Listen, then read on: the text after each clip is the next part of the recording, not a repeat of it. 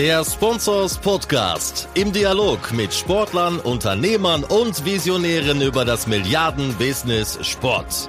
Mit Philipp Klotz und Daniel Sprügel. Hallo zum zehnten Sponsors Podcast. Zum ersten Mal zweistellig und schön, dass ihr wieder mit dabei seid. Heute werfen wir einen Blick zurück zu unserem Spobis Gaming und Media letzte Woche in Köln im Rahmen der Gamescom. Mit über 60 Referenten haben wir dort über das Thema Digitalisierung im Sportbusiness und die aktuellen Entwicklungen des E-Sports diskutiert. Kurz zusammengefasst, Kernfrage, wie können beide Welten voneinander lernen? E-Sports auf der einen Seite, Sportbusiness auf der anderen Seite. Darauf gibt es natürlich keine schnelle Antwort. Wenn man es vielleicht kurz zusammenfassen möchte, ähm, E-Sport braucht weitere Professionalisierung und kann sich aufgrund der hohen Reichweite deutlich noch kommerzialisieren. Das sicherlich vor allem mit Hilfe von Sponsoren. Und das Sportbusiness kann äh, sicherlich von der digitalen Kultur des E-Sports vieles lernen und sich einiges abschauen und auch neue, jüngere Zielgruppen ansprechen. Insgesamt hatten wir eine unfassbar tolle ähm, Resonanz. Wir hatten 700 Teilnehmer, das waren doppelt so viele wie das Jahr zuvor. Und wer noch mehr erfahren möchte, Bilder, Videos, Vorträge, der schaut einfach auf unsere Website spobis-media.de. So, im Nachgang haben wir jetzt drei der spannendsten Vorträge ausgewählt, um sie mit euch nochmal zu teilen. Erstes Thema auf dem Weg zur digitalen Nummer 1 in Europa. Was muss die Bundesliga tun? Fragezeichen. Ja, ein spannendes Thema, weil äh, die Bundesliga im Allgemeinen und einige Bundesligisten im Speziellen durchaus einen relativ großen Abstand im digitalen Bereich zum Rest von Europa haben. Und daher gibt es einiges zu tun. Und wir hatten großes Glück und Geschick und konnten die Runde sehr hochrangig besetzen. Da waren unter anderem dabei Andreas Heiden, Geschäftsführer DFL Digital Sports, Alexander Werle, Geschäftsführer des ersten FC Köln und Peter Görlich, Geschäftsführer der TSG 1899 Hoffenheim. Ich durfte die ganze Runde moderieren und es ging um die Themen Social Media, Follower versus Engagement. Bundesliga hat da teilweise deutliche Rückstände. Herr Heiden hatte seinen Punkt gemacht, in dem er sagt, wir haben aber hohe Engagementraten, darauf können wir stolz sein und darauf können wir aufbauen.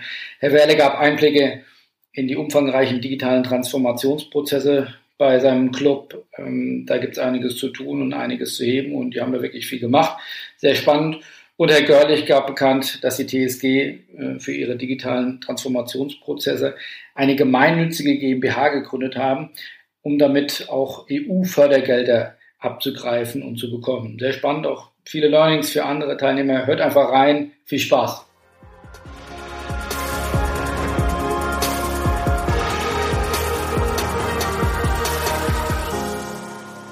Ich mache eine kurze Einleitung in das vielleicht nicht ganz so leichte oder zumindest sehr weitläufige äh, Feld Digitalisierung. Ähm, ja, wir wollen wieder oder auf dem Weg zur digitalen Nummer eins. Was ist alles digital? Äh, da kann man ja, wie gesagt, von äh, Trainingsleistungsdiagnostik sicherlich bis Performance Marketing. Ähm, wie gesagt, deswegen kurze Einführung von meiner Seite. Ich denke, es ist für alle Beteiligten unstrittig, ähm, dass die Digitalisierung ein Heilsbringer für die Sport-Business-Branche ist. Äh, sie schafft ähm, äh, ja, große vermarktbare Reichweiten, äh, Distribution und, und Produktion von Content äh, wird deutlich billiger äh, und potenzielle Kunden oder neue Fans sind nur noch einen Klick weit entfernt. Das Produkt Sport wird äh, oder dank auch Digitalisierung rund um die Uhr erreichbar. Gleichzeitig entsteht aber auch ein globaler Wettbewerb. Also die Fans von, von Barcelona, Man United oder auch äh, amerikanischen Ligen sind äh, äh, in meinem Facebook-Stream äh, die ganze Zeit auch mit erreichbar. Das gab es sicherlich früher nicht. Ähm, hinzu kommt, vielleicht ein kritischer Ansatz von meiner Seite, dass die Innovationskultur bei vielen Sportvereinen doch äh, durchaus begrenzt nur ausgeprägt ist. Anwesen natürlich ausgeschlossen. Ähm, aber das führt zu der Situation, wo wir heute stehen. Clubs müssen sich oder haben sich schon zu Medienunternehmen äh, gewandelt. Äh, es besteht ein extremer Wettbewerbsdruck, aber auch ein transparenter Markt äh, in einem Kampf um, um Fans. Ähm, die Vereine sind einem großen Innovationsdruck ausgeliefert, äh, den sie vorher so nicht kannten. Ähm, und äh, wenn man sich einige KPIs anguckt, muss man konstatieren, die Bundesliga ist in vielen digitalen Bereichen, mit Ausnahme wie gesagt, von wenigen Clubs, da gehen wir gleich drauf ein, international äh, in einigen Bereichen abgehängt. Aber wir sind ja glücklicherweise auch in einem schnelllebigen Umfeld. Äh, man kann ja viel ändern, man kann auch wieder äh, die Weichen in eine andere Richtung stellen oder ist da auch schon teilweise dabei. Darüber werden wir gleich reden. Und äh, dann können wir auf dem Ziel zu Europas Nummer eins im digitalen Bereich, äh, ist der Zug selig noch nicht abgefahren. Ähm, ja, deswegen sitzen wir hier und, und äh, meine erste Frage, oder stehen hier äh, an Herrn Heiden, ähm, ein bisschen in die Kerbe schlagen, dass wir in einigen Bereichen vielleicht doch äh, nicht völlig führend sind in Europa. Wenn man sich die kumulierten Reichweiten von, von Facebook, Twitter und Instagram ähm, anschaut, so rangieren le lediglich zwei deutsche Clubs unter den, ähm, den Top 20. Das ist nämlich der FC Bayern München mit rund, äh, wahrscheinlich wieder um ein paar gestiegen, aber 57 Millionen Usern. Der ist auf Platz 6 und Borussia Dortmund mit 22 Millionen Usern auf Platz 13. Ähm, dann Schalke hat es, glaube ich, gerade wieder unter die Top 50 geschafft. Ähm, aber da sind auch andere Clubs davor, wie Everton, Valencia und AS Monaco, habe ich mir mal notiert. Also woher kommt das? Und danach bringt es dann wieder ein Stück weit. Also leider äh, kein FC Köln, äh, leider keine TSG Hoffenheim. Warum ist das so? Warum sind die Bundesliga-Clubs zumindest in, in dieser Sparte da ein Stück weit abgehängt? Ich glaube, wir müssen erstmal definieren, was ist eigentlich die Nummer eins? Wonach werten wir Nummer eins? Und ähm, wir haben da vielleicht einen etwas sehr radikalen Ansatz. Ähm, für mich ist das Thema reines Aufhäufen von Subscribern in den großen Social Networks nicht genug. Das, was wir immer sagen, ist Engagement ist Reichweite zum Frühstück. Lieber habe ich zehn, äh, lieber habe ich einen aktiven Fan als zehn inaktive Fans, weil wenn man sich wirklich mal die Engagementraten, das sind ja alles öffentliche Zahlen anschaut, von anderen Ligen, von manchen Clubs, die 300 Millionen Nutzer haben etc., die Engagementraten per Post oder per User, je nachdem, wie man das sich anschauen möchte, sind wirklich sehr gering.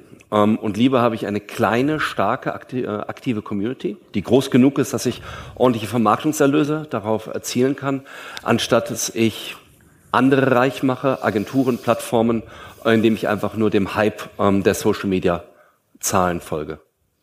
Aber geht nicht auch beides? Also es, es, Sie werden doch nicht widersprechen, dass man sagt, wenn ich jetzt auf einen Club gucke wie oder auf Cristiano Ronaldo und hat über 100 Millionen Facebook-Follower, denke ich erstmal, wow. Also das ist ja, und liest man ja auch zumindest in, in Fachblättern äh, dann Horizont aber äh, oder, oder ja, Werbeblätter nach dem Motto, was das denn für einen immensen Werbewert hat, wenn er nun mal einen Post loslässt. Also da wird ja nach Reichweite vor allem. Da wird ja selten argumentiert, das ist jetzt so wertvoll, weil er so ein hohes Engagement hat. Deswegen baue ich ja auf Fachblätter wie Spovis, ähm, die A, Werbekunden und B, Agenturen und C, Plattformen entsprechend ähm, ähm, zu educaten.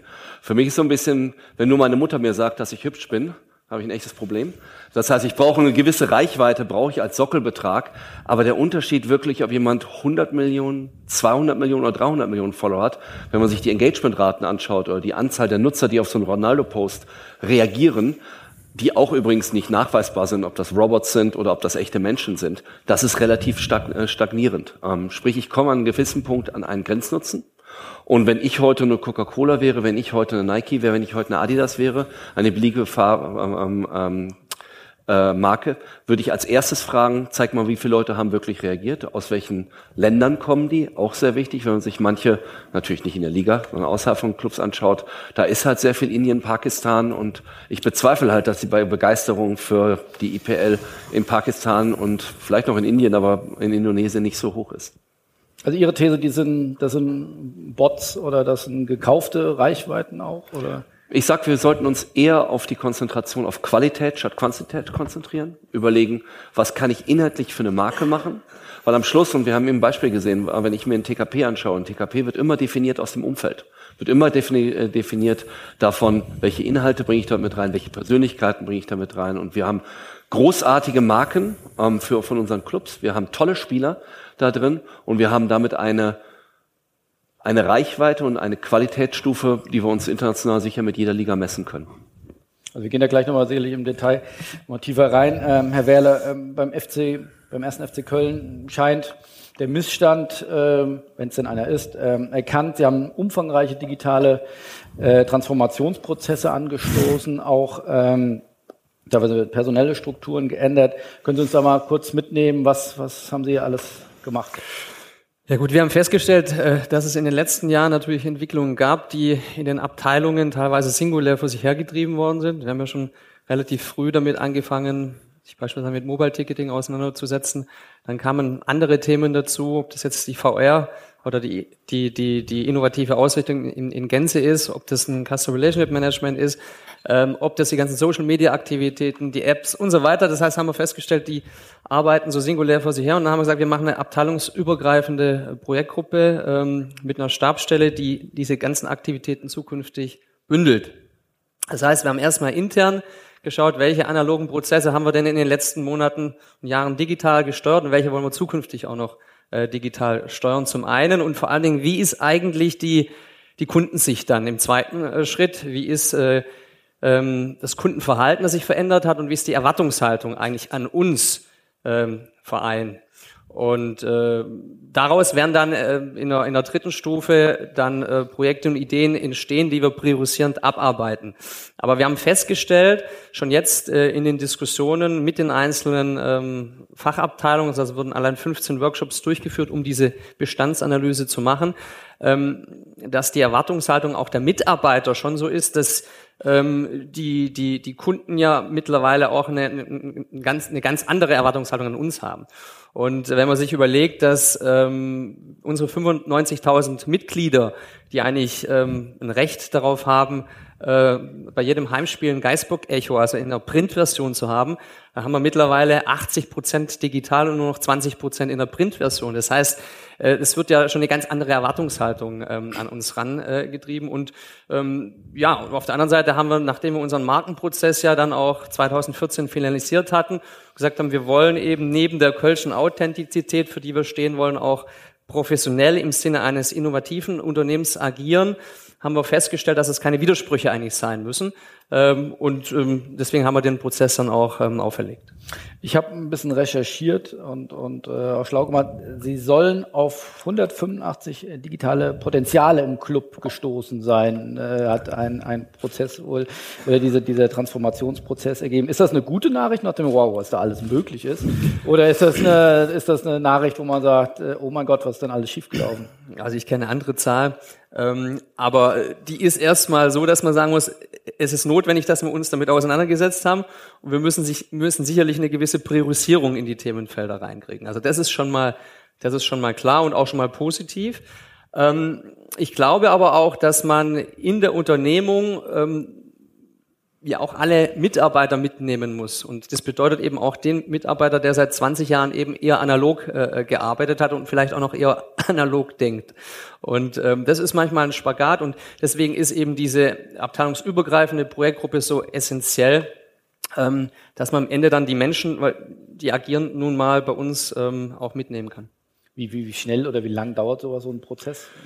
Ja, wir haben äh, Anfang des Jahres äh, begonnen, haben dann auch für die zweite Phase, für die, ähm, die Kundensicht, äh, zwei externe Unternehmen gewinnen können, äh, uns da zu unterstützen und werden jetzt im äh, September äh, in die Ideation-Phase übergehen und dann werden wir sicherlich für die Budgetrunden, also wir, budgetieren im, äh, wir budgetieren immer im November sozusagen für die Lizenzierungsphase, im März dann die kommende Spielzeit, um dann auch wirklich die Projekte äh, zu priorisieren. Wir haben natürlich ein bisschen angefangen schon, ähm, ein bisschen auch äh, spielerisch an die Sache ranzugehen. VR ist ja ist ja ein Thema. Ihre Saisoneröffnung, glaube ich. Oder? Ja, wir haben erstmal hier, also diese im, im, im März diese Brille hier, diese VR-Brille, äh, die sich jeder zusammenbasteln kann, an 2100 äh, Beta-User versendet, die wir aus unserem System analysiert haben. Das heißt, ähm, idealerweise die getroffen, die sich mit solchen Themen gerne beschäftigen und eben uns auch gute Feedbackgeber sind. Und wir haben eine 80-prozentige Response-Quote gehabt, das war super,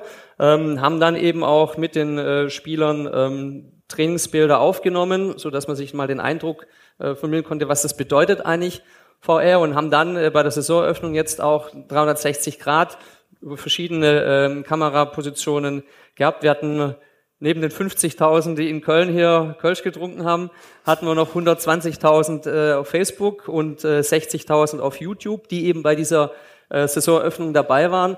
Und von da sieht man schon, dass die Reichweite sich verändert und dass man äh, in der Interaktion dann sicherlich auch ganz andere Menschen noch mit erreicht, weil äh, am Ende machen wir das, um gewisse Ziele ähm, zu erreichen. Ne? Und ein Ziel ist natürlich auch, ähm, insbesondere die Generation zu erreichen, die Millennials, die so, sagen wir zwischen, kann man jetzt, wir definieren es jetzt zwischen 9 und 16, ähm, die zu erreichen und die erreichen sie heute nicht mal mehr mit einer E-Mail-Adresse, ne? weil die fragen die, was ist denn eine E-Mail-Adresse?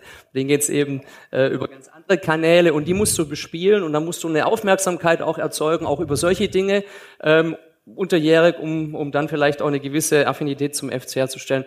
Die hast du vorher nicht gehabt, da spielt E-Sport nochmal eine Rolle, das ist vielleicht ein anderes Thema, geht aber auch da rein um eben dann auch neue Zielgruppen zu erschließen. Das ist meine Abschlussfrage. Wir sind ja im Rahmen der Gamescom. Ähm, Herr Görlich, wollen wir Sie auch natürlich mit einbinden. Ähm, die TSG Hoffenheim, äh, die TSG Hoffenheim definiert sich ja auch über Innovation. Ich glaube, das liegt ja auch unter anderem an Herrn Hopp, äh, an die wirklich sehr, ich glaube, SAP mittlerweile das deutsche, Deutschlands äh, wertvollstes Unternehmen nach, nach Börsenwert.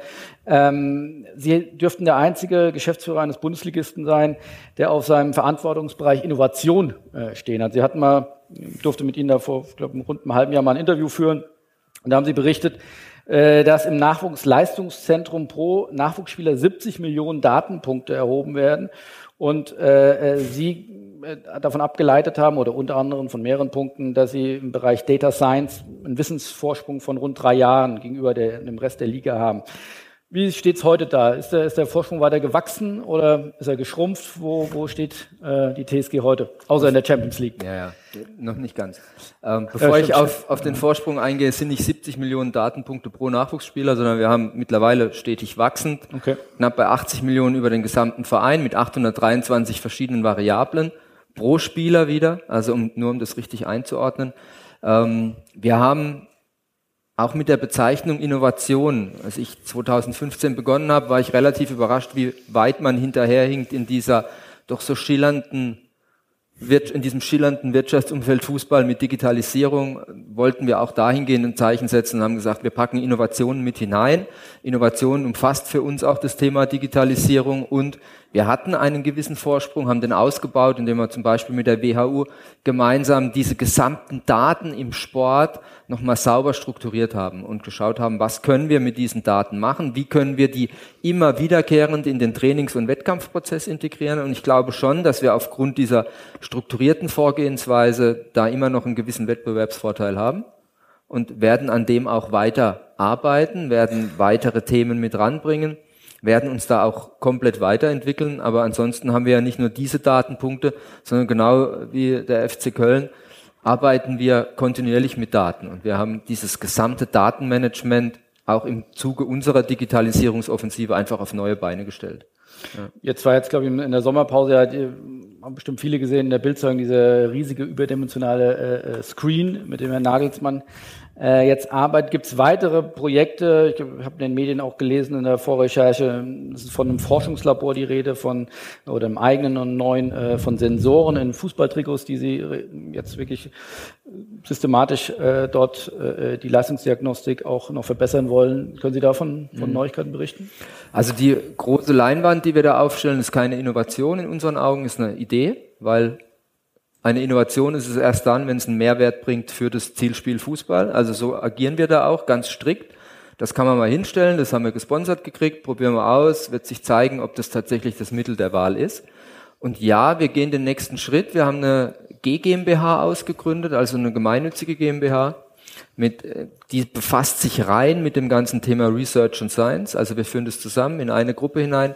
Warum GmbH? Weil wir eben auch feststellen, wir kriegen EU-Gelder, wir kriegen BMBF-Gelder, also klassische Forschungsgelder, die ein Bundesligist so gar nicht vereinnahmen kann, aufgrund der Gemeinnützigkeitssituation. Können Sie sagen, wie hoch die ungefähr? Ja, je nach Forschungsantrag. Also wenn Sie sich in den einschlägigen Medien informieren, gibt es für Digitalisierung aus dem Bereich EU-Topf schon mal Töpfe mit 50 Millionen Euro. Und an die kann man relativ gut rangreifen. Und das ist für einen kleinen Bundesligisten, für uns natürlich ein wahnsinniger Vorteil, dass wir dann nicht über E-Sport diskutieren, sondern in solche monetären Töpfe reingehen, dieses Wissen aber dann auch wieder übertragen in eine offensive Kinder- und Jugendwelt, wo wir auch, wir haben das gleiche, die gleiche Zielgruppe, neun bis 17, die uns nur als Bundesligist kennen und gemeinsam mit diesen Daten macht einen Vergleich mit André Kramaric. Wie schnell ist der im Kopf, wie schnell ist der auf den Beinen und kleine mobile Applikationen entwickeln, um da Personen oder Jugendliche mit an den Verein zu binden. Wie wichtig, wenn Sie von Digitalisierung und Innovation sprechen, sprechen wir oft über den sportlichen Bereich, über Leistungsdiagnostik. Die anderen Bereiche, mit denen, über die ich mit Herrn Heiden gesprochen habe, ist auch so Social Media. Wie, wie wichtig ist das und, und äh, ist das für, für Sie ein Kontinuum oder sagen, nee, wir machen jetzt erstmal unsere Hausaufgaben im Sportbereich und das andere kommt später? Es wäre fatal, wenn wir jetzt Social Media komplett ausblenden würden, weil wir so ein bisschen im Sport rumdatteln. Nein, also das hat, das ist ein Kontinuum, finde ich einen ganz schönen Begriff und ist auch von der Wertigkeit identisch anzusiedeln. Es ist natürlich viel spannender, über Sportthemen zu reden, wenn man so ein, so ein Science Lab hat, aber klar versuchen wir unsere Instagram-Kanäle, unsere WhatsApp äh, Follower und so weiter sauber zu pflegen, da auch mehr zu agieren, auch viel mit Bewegtbild zu agieren. Ähm, wir haben ja auch eine Verpflichtung gegenüber unseren Sponsoren und machen mittlerweile sehr maßkonfektionierte Sponsorenangebote, weil wir Ende letzten Jahres, da kann man drüber streiten, ob es gut oder schlecht ist, einfach mal Sinusmilieus über unsere Kundengruppen haben laufen lassen, damit wir nicht immer nur davon reden, wir kennen unsere Kunden, sondern wir, oder wir glauben sie zu kennen, sondern wir kennen sie tatsächlich, haben da relativ gute Erfolge erzielt. Deshalb hat es eine, einen gleichen Stellenwert. Äh, wie, wie kann ich mir das denn vorstellen, wenn man auf der einen Seite in einschlägigen Medien, das drucken wir ja dann auch ab, ähm, wenn es heißt, Real Madrid hat den nächsten Champions League äh, ähm, Gewinn, wieder fünf Millionen äh, Facebook-Follower und die enteilen ja immer weiter. Also, gar nicht despektierlich, das, äh, aber beide, die stehen für beide Clubs, die noch nicht mal eine Million äh, Facebook-Follower auf, auf Facebook haben. Ist das dann irgendwann, wo man dann auch sagt, ja gut, was soll ich denn da noch machen? Äh, der Kampf ist verloren oder, oder wie, wie geht man damit um? Ja, lass es doch enteilen. Also ich, wir wissen genau, was wir sind, wir wissen genau, für was wir stehen, was wir wollen, was unsere Ziele sind. Und da erleben wir einfach, dass wir mit den Maßnahmen aus der Digitalisierung, aus den Themen Innovation einfach Vorteile erzielen in unserer Region. Also man muss das einfach mal sehen, wenn wir über Köln und Hoffenheim reden, also wir sind ein Popelverein, ne? bei uns hat in der Umgebung von, sag ich mal, 75 bis 100 Kilometer, kommen wir so auf knapp 600.000 Personen. Ja, also wir müssen uns da schon strecken nach der Decke und müssen anders mit diesen Personen agieren wie aus einer Großstadt raus. Aber wenn ich da aufgeben würde, dann wäre das relativ doof. Wir wissen, was unser Zielumfeld ist, unsere Zielgruppe ist und die bearbeiten wir auch intensiv und holen uns da auch die Rückmeldung von denen. Hat natürlich auch Vorteile, wenn du weniger von diesen Followern hast, weil du nicht so intensiv darauf achten musst, was wird denn überhaupt gepostet über dich. Herr Wähle, wie, wie löst man das von der Kultur oder von der, von der Herausforderung? Ähm, jetzt sind wir alle keine Digital Natives und, nee. und müssen uns diesem, äh, diesem Thema nähern. Ähm, kaufe ich mir diese Kultur ein? Sie haben gesagt, Sie arbeiten mit ein, zwei Agenturen zusammen oder macht man das mehr mit Bestandspersonal? Muss man sich Einzelpersonen, ich glaube, wir machen das ja auch mit der, mit der Sporak und mit, arbeiten auch eng mit der WHU zusammen. Wir hatten da jüngst eine, eine Sporak-Studie, wo man sagt, ja, es gibt ein War for Talents, äh, wo ich mir sage, ich muss meine guten Leute, meine Data Science, äh, die sind sonst bei Goldman Sachs oder bei, bei Apple oder bei wo auch immer, ähm, da gehen die Top-Leute hin. Ähm, wenn ich da top mitschwimmen will, dann brauche ich die auch. Also muss ich da eine völlig neue Brille aufsetzen. Also erstmal ist es natürlich so, dass es eine, eine Veränderung der Unternehmenskultur und auch der Organisationsentwicklung ähm, mit einher sich äh, gibt. Das ist ja völlig klar. Aber in dem Fall ähm, war es eine Mischung. Ähm, wir haben junge, äh, gut ausgebildete äh, Mitarbeiter genommen, haben sie sozusagen abgegeben erstmal in, ein, in, ein, in ein erweitertes Studium und dann wieder zurückgeholt, ähm, um dann eben diesen internen Prozess auch in leitender Funktion zu moderieren und zu koordinieren. Und ähm, wir haben es vorher angesprochen, wenn, wenn, wenn, Sie, wenn Sie heute in einer, in, einem, in, einer, in einer Vereinskultur sind, ne, wir sind ein mittelständisches Wirtschaftsunternehmen, aber dennoch haben wir natürlich immer noch so ein bisschen die Vereinsbrille auf. Ist auch so teilweise auch gewünscht von den 95.000 Mitgliedern. Aber wenn Sie dann äh, beispielsweise mit einer äh, Mitarbeiterin aus, äh, aus dem Rechnungswesen äh, sprechen und in den digitalen Prozess mit einbeziehen wollen und äh, die das 20 Jahre so gemacht hat, Sie aber selber mal fragen, ob Sie denn wenn sie, wenn sie bei Amazon bestellt, ob sie da noch die Hotline anruft oder ob sie da nicht äh, digital nämlich gerade den Bestellstatus abfragen kann, dann sagt sie, ja klar, mache ich das. Warum soll ich die Hotline anrufen? Sag ich, ja so, warum gibt es bei uns noch eine Hotline? Warum, warum sind wir da nicht weiter? Also du musst ja immer auch Gegenfragen äh, stellen und, und dich den Gegebenheiten dann eben auch anpassen. Und somit ist es eine Veränderung der Unternehmenskultur. Und ähm, ich kann Ihnen nicht sagen, ob wir in drei oder vier Jahren noch Papiertickets haben oder auch Mobile äh, haben. Äh, wenn das Mobile Payment im Stadion bis dahin so weit ist, warum nicht? Also man kann über alles nachdenken und man muss sicherlich dann auch, ähm, wie gesagt, sich diesen Herausforderungen stellen. Und äh, wir sind ein modernes Unternehmen und müssen uns deswegen auch diesen digitalen Prozessen stellen.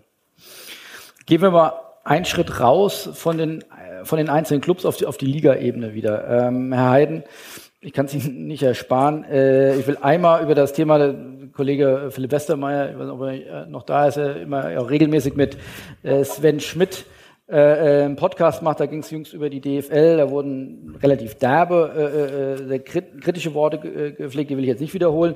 Äh, nichtsdestotrotz wurde da die, die, die Kritik geäußert, zu sagen, äh, warum zentralisiert die Liga nicht mehrere Dinge? Es ist völlig klar oder auch logisch, ähm, dass die Investitionsbudgets beim Sandhausen wahrscheinlich geringer sind für Mobile Payment als beim FC Bayern München. So, wenn ich jetzt das immer die Clubs selber machen lasse, äh, mindestens mal bleibt, äh, wird der Vorsprung von Bayern zementiert, wenn nicht, dass er sehr wahrscheinlich sogar noch steigt.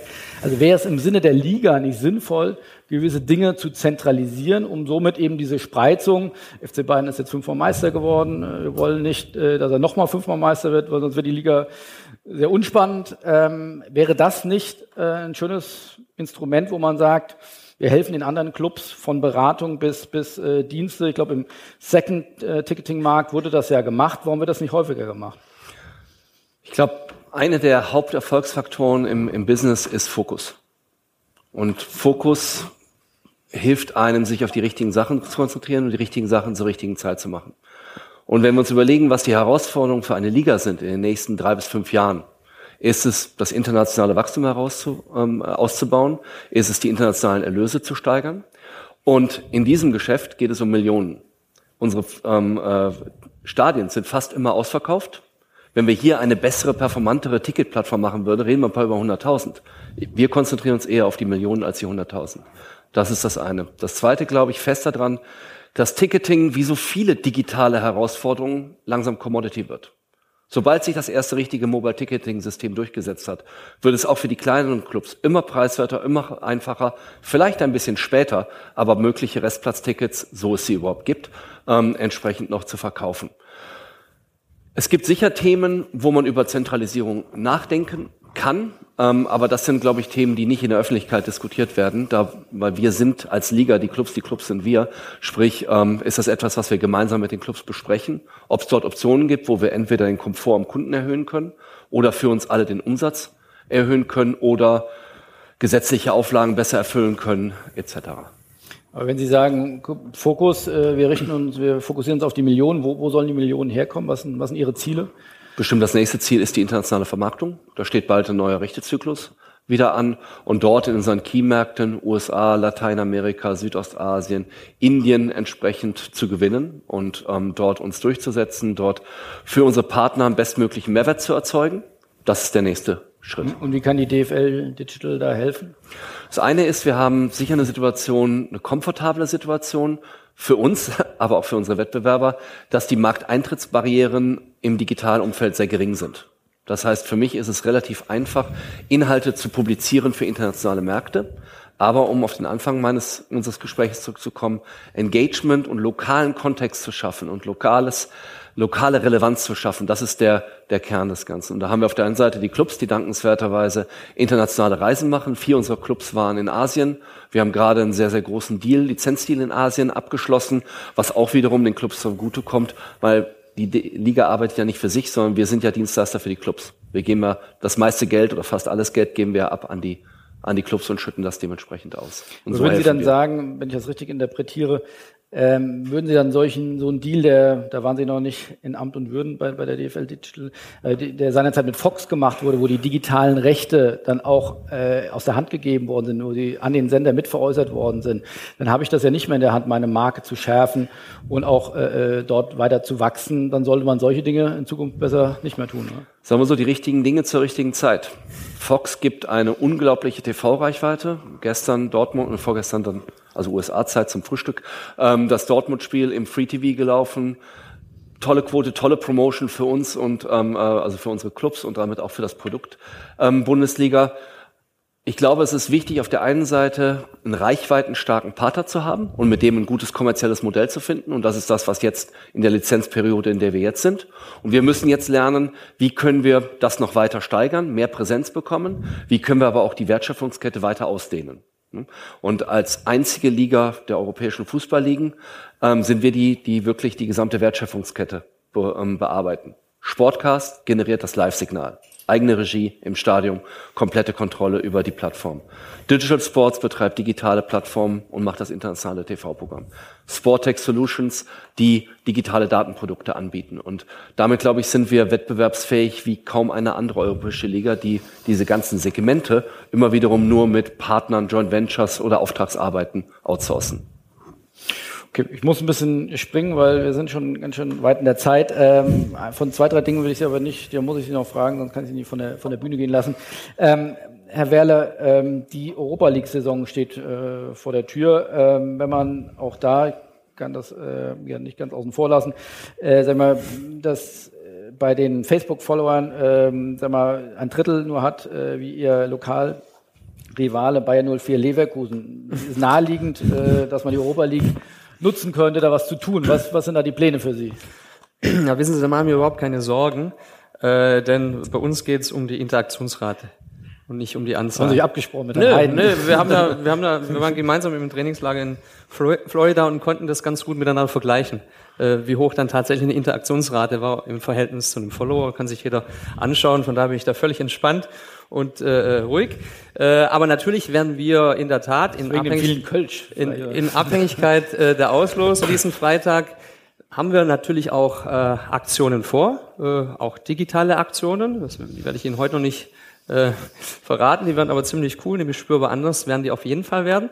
Da wird der eine oder andere sicherlich schmunzeln, der andere wird sagen, na, komischen Kölner und der dritte wird sagen, äh, ziemlich cool. Also lass dich überraschen. Ähm, wir wissen aber noch nicht, in welchen Sprachen wir das äh, dann machen, weil wir müssen ja auch. Das heißt in der, in der, also international und auch äh, dann nach äh, Ländern unterschiedlich dann ausgespielt. Also ja, genau. Wissen wir heute ja noch nicht, äh, in welche Länder wir gehen, ob wir nach Wien. Na gut, aber viele Bundesligisten mal so One Size Fits All. Also ich hau da. Nee, das ist langweilig. Machen wir nicht. Ist langweilig, okay. Nee, das machen wir nicht. Ja. Ähm, das auf keinen Fall. Aber es ist schon, und, und da, da bin ich beim, beim Kollegen, ähm, ich glaube, wenn wir, wenn wir die internationale Ausrichtung und die Zielmärkte, und wir haben uns jetzt äh, in den letzten zwei Jahren äh, nicht nur mit Modest beschäftigt, sondern auch mit äh, Aktivitäten in, in China und Kooperationsvorhaben.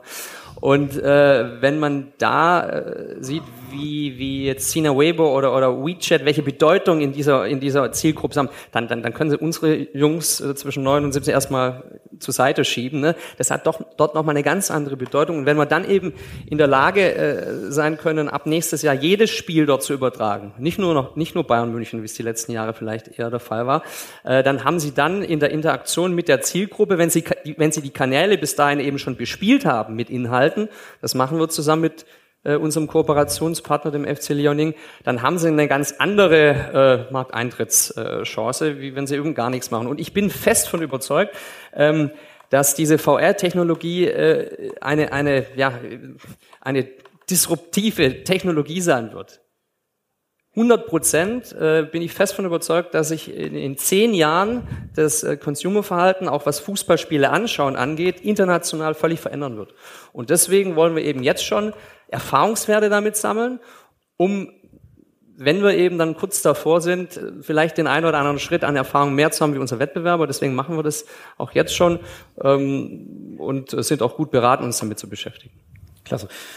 Herr Görlich, was haben Sie geplant für die Europa League oder Champions League Saison. Gibt es da auch digitale Kampagnen?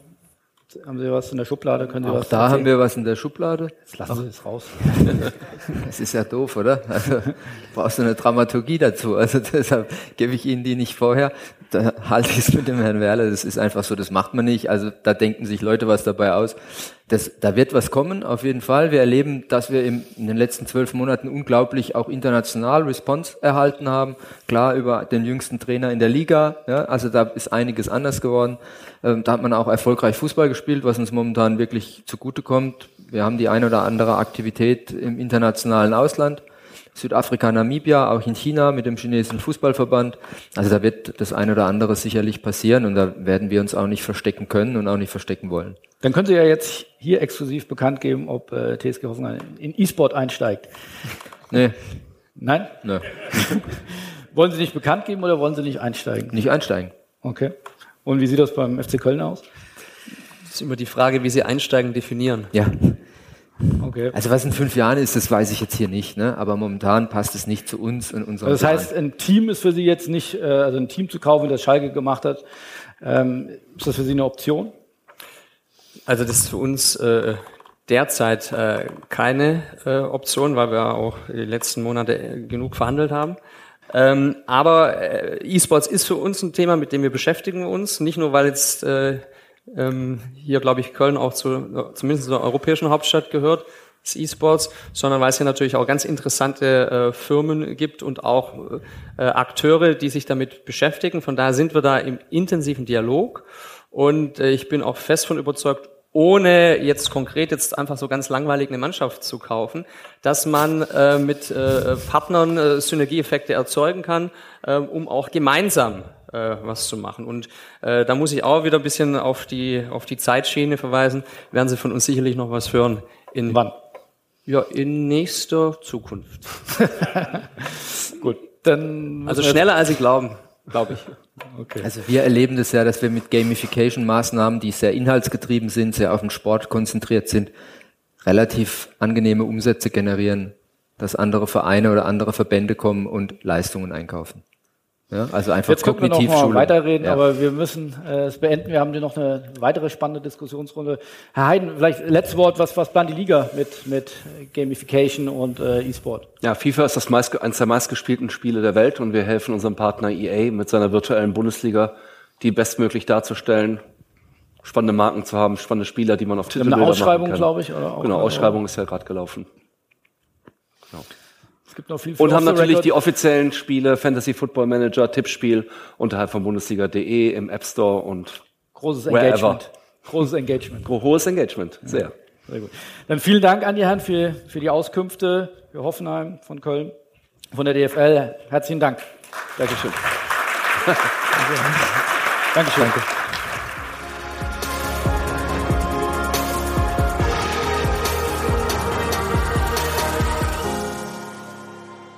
Ich hoffe, ihr habt den einen oder anderen interessanten Insight bekommen und habt viel Spaß gehabt mit meiner Diskussionsrunde mit Herrn Werle, Herrn Görlich und Herrn Heiden.